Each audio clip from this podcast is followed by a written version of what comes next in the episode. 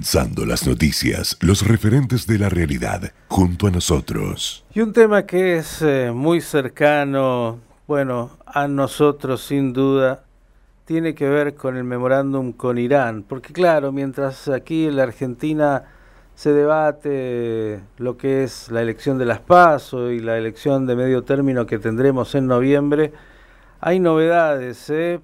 mientras el tribunal debate si anula la causa en casación. La discusión está en que jueces revisarán la decisión. Por ahora el caso fue derivado a la sala 1 del máximo tribunal penal, pero el fiscal Raúl Ple reclama que vuelva a la sala cuarta y apura a través de la Corte Suprema una respuesta. La verdad es que usted se acuerda, ¿no? La vicepresidenta y los implicados, pero especialmente ella, dijo que quería que todos conociéramos lo que aconteció con el memorándum, esa denuncia de Nisman que le costara la vida en ese asesinato terrible. Y bueno, sus abogados y los abogados de los implicados, acusados, indicados, están haciendo todo lo posible para que se anule la causa y no podamos saber nada. Así como usted lo escucha. Cuánta indignación, ¿no?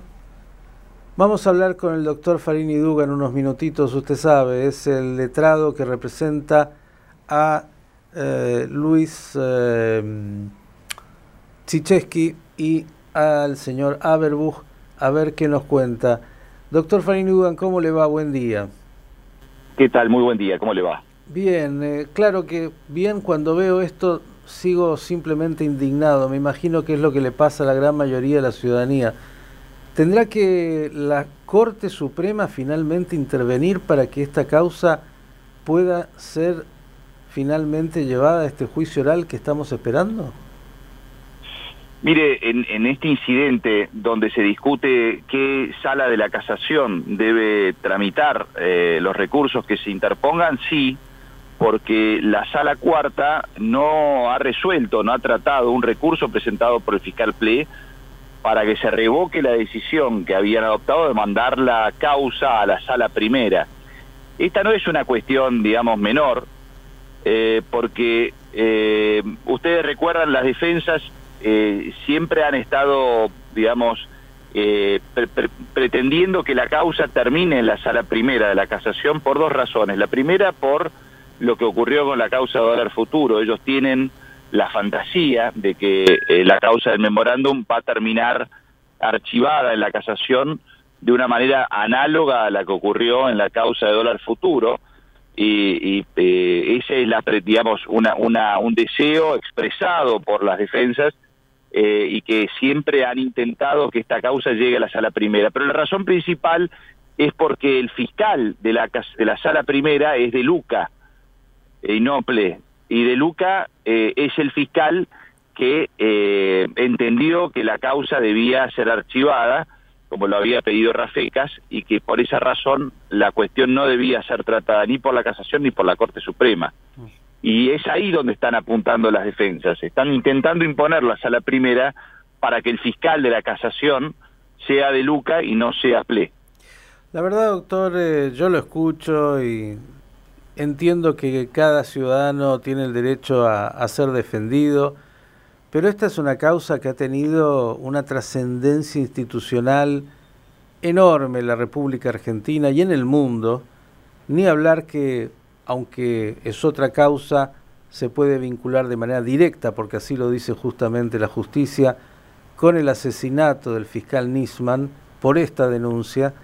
Digo, eh, siento una indignación que me imagino le pasa por lo menos una parte de la ciudadanía, porque pasan los años y no podemos ni siquiera, con todo lo que se sabe de esta causa, que esto esté elevado a un juicio oral y los eh, sindicados tengan que responder preguntas y responder a las pruebas de cómo se armó ese memorándum y cuál fue su pretensión. Digo, yo entiendo que usted es un jurista y tiene que seguir todos los procedimientos, pero siento esto, ¿no? No sé si usted lo comparte. Sí, totalmente. A mí me pasa lo mismo. Mire, yo, a ver, desde el día uno lo único que nosotros pretendimos es que esta causa fuera debatida en juicio oral, que es lo que nos parecía que debía ocurrir por la gravedad que tenía, por la cantidad de pruebas que existían. Eh, yo, a ver, este, digamos, realmente no, no puedo entender. Además, el Tribunal Oral hace más de tres años que tiene la causa parada a la espera de fijar una fecha para el juicio eh, y, han este, articulado diferentes eh, planteos este, en diferentes formatos que todos tienen el objeto de que impedir que esta causa llegue a juicio oral. Es decir, este, generar una audiencia que no está prevista en el código para tratar unidades antes del juicio, eh, transformar esa audiencia cuando el fiscal le dice que no que la nulidad no puede prosperar, eh, transformarla automáticamente en una, en una, una, cuestión de falta de acción para tratar las, los planteos de falta de acción, a ver si de esa forma este, pueden operar algún tipo de razón para no llegar a juicio oral. En fin, todas estas cosas la verdad es que son, son eh, digamos, claras, luces de alerta en el tablero este, y, digamos, realmente... Todas las chicanas jurídicas todas las chicanas jurídicas posibles. Cuénteme, la Corte Suprema, que es la última instancia, ¿tendrá la agilidad de poder definir finalmente que esta causa llegue a, este juicio oral? Mire, a ver, eh, es, un, es un tema complicado porque la, en, la Corte Suprema en general tiene tiempos muy extendidos. Eh, esperemos que con un planteo realizado en estos términos por el fiscal Ple, este, sea la, digamos, la Corte sea rápida al resolver esta cuestión. Porque hay una realidad, es cierto lo que dice el fiscal Ple, eh, esta cuestión ya fue tratada y ya se resolvió que debía tramitar la causa en la sala cuarta. Esto fue en el año 2018. Es decir, esta es una especie de revisión de algo que ya estaba resuelto y que ahora la sala cuarta desconoce, digamos, porque se la manda a la sala primera como si esa, esa decisión no se hubiera tomado nunca, digamos. Ya esto está decidido y firme que debía ser tratado por la sala cuarta. Ahora, cuando apareció toda esta noticia de las visitas de Hornos y a la quinta presidencial, yo creo que hay una decisión totalmente equivocada, que es mandarse la sala primera. Lo que tendría que hacer eventualmente Hornos y es, si sienten eh, que su eh, imparcialidad está cuestionada seriamente, eventualmente excusarse, pero nunca eh, mandar la, la causa a otra sala de la casación. Porque esto impacta eh, sobre las decisiones que ya se tomaron, digamos, ¿no? Porque en definitiva la sala cuarta ya resolvió sobre un montón de cuestiones, eh, habiendo asumido la, la competencia este, para resolver en este en este juicio. Entonces, es, algo bastante llamativo, ¿no? Le formulo una pregunta y le pido que se quede con nosotros, que vamos dos minutos al programa de noticias, que es en qué medida, y usted conoce muy bien, el efecto elecciones tiene que ver con los tiempos de esta causa. Pero le pido por favor que se quede con nosotros dos minutos y me contesta. Y continuamos con el doctor Farini Dugan, a quien le agradecemos muchísimo que esté con nosotros. Estamos hablando de la causa de la denuncia de Nisman por el memorándum, todas las chicanas, y le dejé formulada esta pregunta, doctor Farini Dugan, que tiene que ver con los tiempos de la justicia en relación a la política. Uno diría, ¿qué tiene que ver? Pero parece que la Argentina también tiene que ver. Cuéntenos cómo lo ve.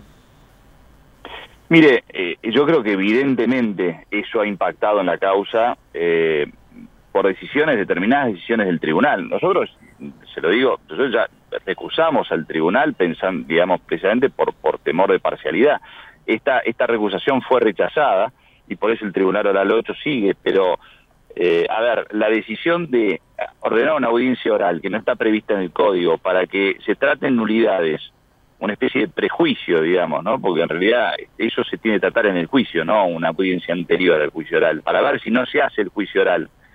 Eh, habiendo ordenado una audiencia oral con eh, intervención de los medios de comunicación, el día del el acto por el atentado a la AMIA, es decir, justamente eligiendo ese día, eh, y la vimos a la, actual vicepresidenta haciendo toda una delegación desde su despacho eh, con la bandera argentina detrás y demás. Toda esta mm, eh, escena montada, ¿no? esta especie de tarima que le prestó el tribunal, evidentemente tenía propósitos electorales.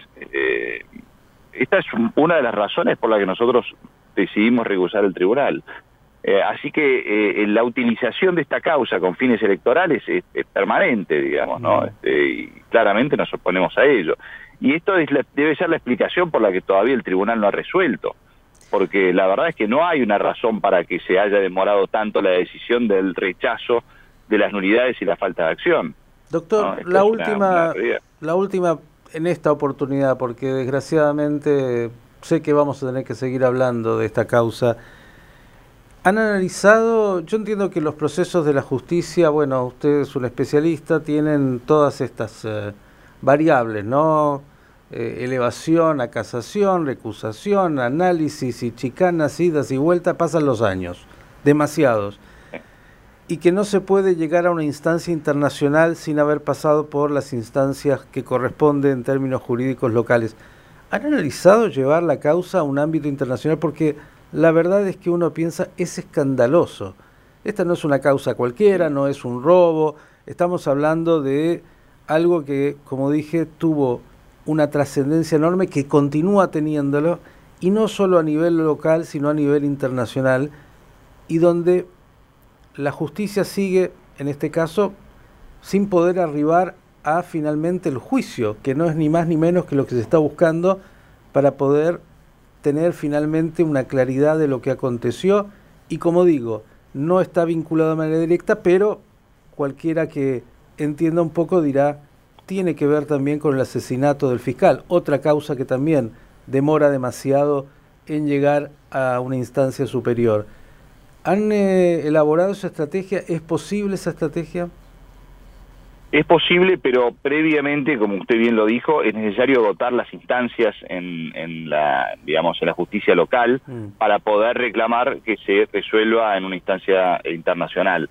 Eh, mire, si está el tribunal oral tomara la decisión de declarar nulidad de la causa o hacer lugar a alguno de los planteos de falta de acción y en ese caso sobreseer para que no llegue a estos juicios, nosotros em, eh, estamos evaluándolo efectivamente hacer un planteo en los tribunales internacionales. Bien, que no se nos vaya la vida, digo, la vida, la paciencia y un poco más en este manejo que tiene la justicia argentina de, bueno, causas que tendrían que ser finalmente, eh, digamos, eh, tener una sentencia más o menos rápida, que pasan los años y pasan los años y seguimos en la nebulosa.